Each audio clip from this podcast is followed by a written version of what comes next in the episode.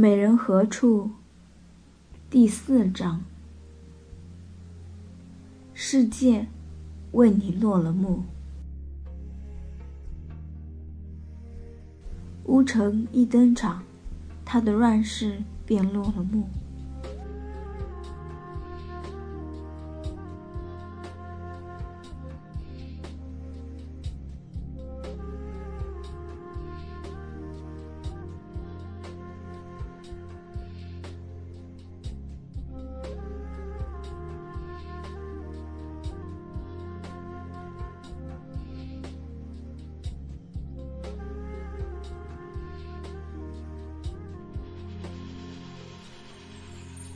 起初是父亲郑穆公的目光为他疲惫不堪。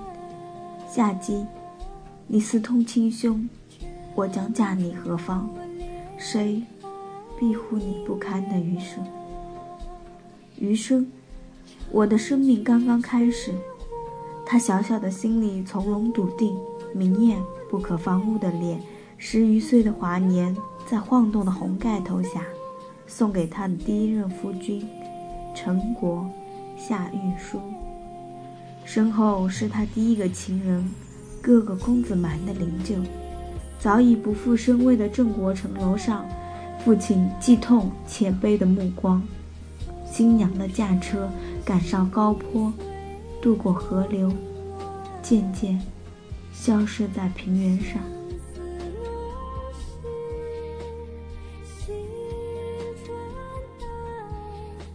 河南淮阳，夏季的脚踏上了陈国的土地，一个男人的大手小心翼翼地牵起她。公主，这就是朱陵，我的封地，你到家了。他一路都在思慕着夫君的样子，暗暗希望即将到来的夏玉书正是年复一年的春风里走进他梦中缠绵的脸孔。他看着他。国君的孙子，陈国的大夫，自己的丈夫，他陡然换了身份，在郑国，他搞得木工头大如牛；在朱陵，他却是温婉心腹。被玉书迎入朱陵的那一刻起，这个周天子宗室的姬姓女，有了一个崭新的身份。从此以后，她被人称为夏姬，除了姓氏。玉书给他的还有一个全新的生活空间。朱陵虽然比不上王宫豪华，但是环境优美，又远离都城，自然少受流言蜚语的搅扰。最妙的是，玉书是陈国的大夫，每日必须恪守城礼前去上朝，这样夏姬又平添了更多的私人空间，她可以随心所欲地支配生活。做公主高贵呆板。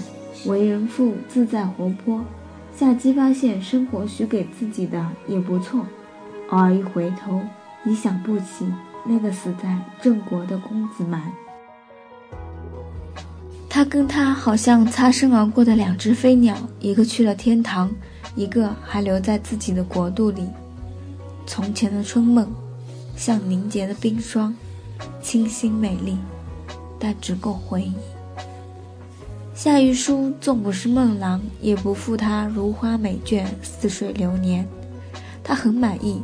很快，他与玉书有了一个儿子夏征舒，字子南。青泥的时候，他拍着襁褓叫他夏南。当他都快忘了从前时，夏玉书病故了。朱陵的夏天冷却了，像一片深海。郑国匆匆派人。接外孙夏征舒回郑，足以见得穆公对自己绝色的女儿，既是责备过他少年的荒诞，却从没遗忘半分。惶惑的却是夏姬，面对故国来人，她骤然舍弃遗忘已久的公主身份，那种心情，好像在衣橱里翻出一件旧衣一样，恍惚自己何时拥有过。最可怕的是。成年的春梦和欲望也随之醒来。他凝望着远行的征书，喃喃自语：“夏南，你在郑国，要一切安好。”一转身，没入了寂寞的朱林。这是我一个人的了。此时的他年华已过三十，可离奇的一幕出现了：他身躯朱林不出，陈国却上至灵宫，下至大夫孔宁、仪行父、君臣三人的车马，在朱林道上卷起飞扬的尘土，闻香而来。他是如此深爱男人的虚荣心，赠孔宁锦当，却要等仪行父抱怨时，才笑嘻嘻赠仪行父碧罗襦。后来又如法炮制，赠成灵公以谢衣。这三个荒淫的君臣，干脆在朝堂上拿出礼物，畅谈朱陵艳事，一番风流，害董成国。大臣谢衍委实看不下去了，谏曰：“国君和大臣当众宣淫，老百姓会怎么想？”陈灵公不以为然，孔宁和宜兴父却勃然大怒，杀了谢衍。然而这世上悠悠众口，岂止一人？《国语》记载，周天子特使单襄公到达陈国时。只见国事荒废，民不聊生，连陈灵公的影子都找不到。单襄公回去后，对周天子说了掷地有声的四个字：“陈国必亡。”陈国果然要亡了。亡在盯着陈灵公的另一双眼里，夏征书。他恐怕根本想不到吧？至今所有少年儿子的心中，母亲永如神邸般高贵。那一日，公元前六百年，一个明媚又躁动的夏日，陈灵公照例寻欢作乐，见到夏真书毫不避忌，反与孔宁、宜行父放肆谈笑。这孩子像我们哪一个生的呀？真书血气方刚，他拔剑而出，射向陈灵公。胡为乎朱陵，从下南；匪视朱林，从下南。驾我圣马。睡于诸野，乘我胜居，朝食于诸。夏南，夏南，母亲温柔的呼唤，何时沦为君王沉迷朱林的借口？又怎成了《诗经》里千年的讽刺？陈灵公死，孔宁、宜行父逃亡楚国，夏真书立子午为君，青涩少年成一国权臣，都是一夜之间发生的。竹林里的夏姬在做何想？也许世间所有母亲的心里，多少男人都是过客，只有儿子才是深爱的。于是这一刻，他会暗喜真叔的果断英武，以及对他这个母亲无上的尊敬。可惜，他来不及高兴了。少年的弑君给了楚国借口。公元前五百九十九年。孔宁以行父唆动楚国，出兵伐陈，不费吹灰之力灭了陈国。夏征舒被五马分尸，夏姬作为楚国的战利品带到楚王面前。也许夏姬曾经伤心欲绝，但历史自动隐没了夏姬披头散发、嚎啕大哭的伤心镜头。他出现在楚国君臣面前时，平静的。像没有心肝的女人，甚至她仰着脸，遥想起西归楚国前朝的绝色美人，不由朝着玉座上的王微微笑了起来。乱世桃花逐水流，看，我们都是如此。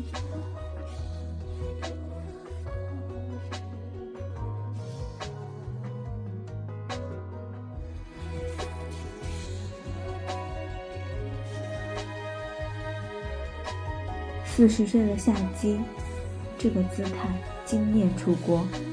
庄王流着他祖父强夺西归的血，他冲动地站了起来。和他一起站起来的还有众臣子反。眼看又是一次君臣大乱了，另一个男人终于出场。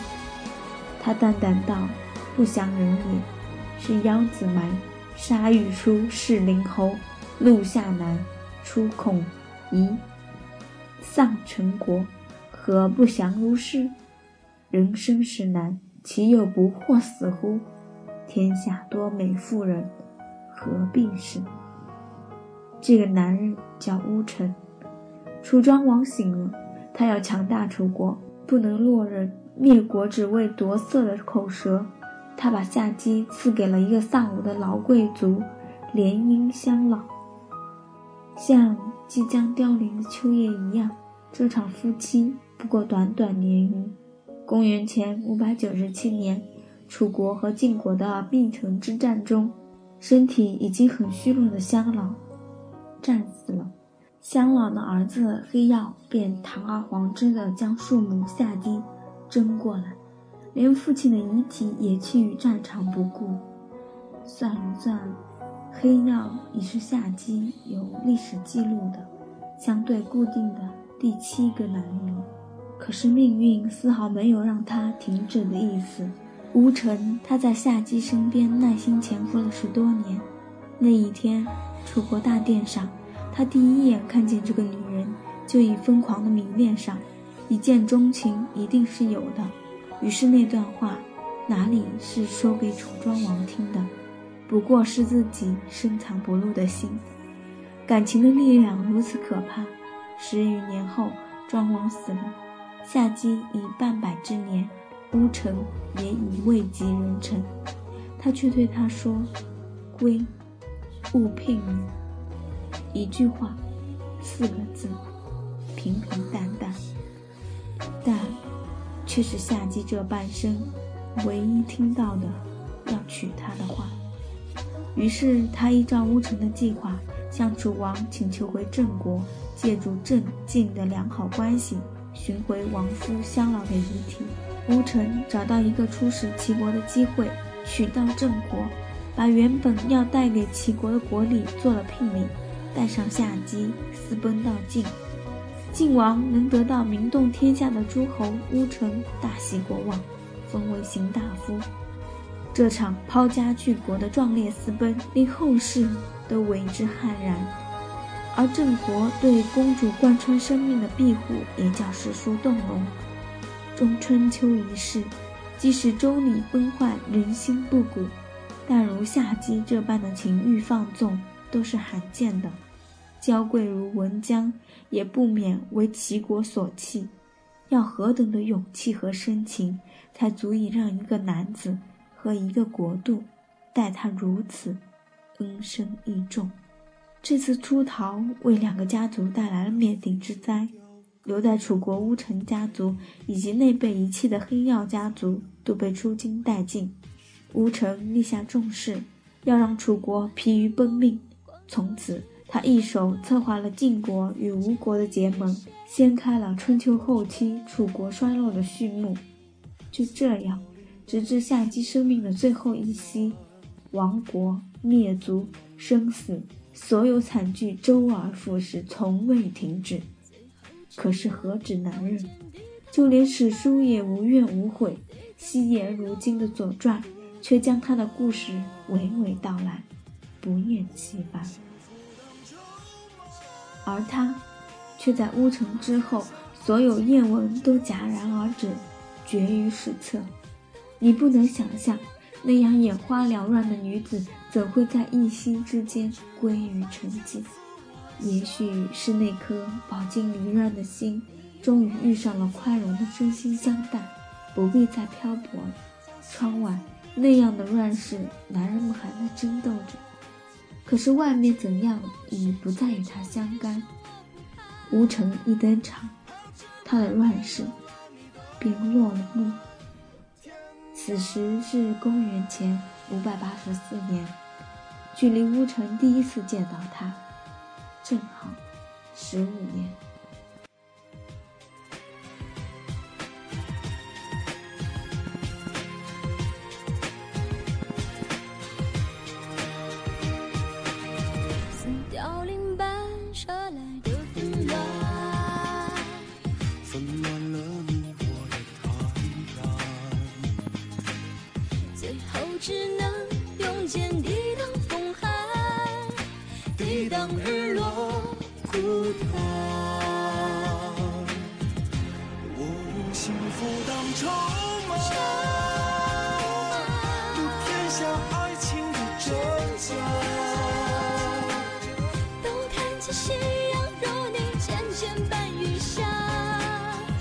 只能挥剑刺我乡。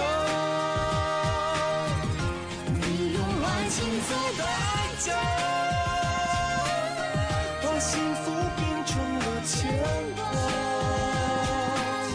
当我介于风雪之中，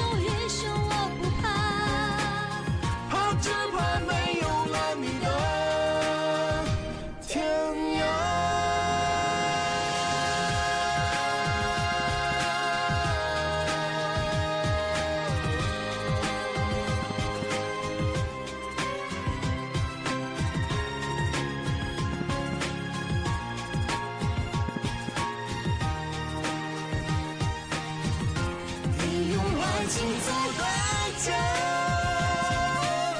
把幸福变成了牵挂。当我介于风雪之中，英雄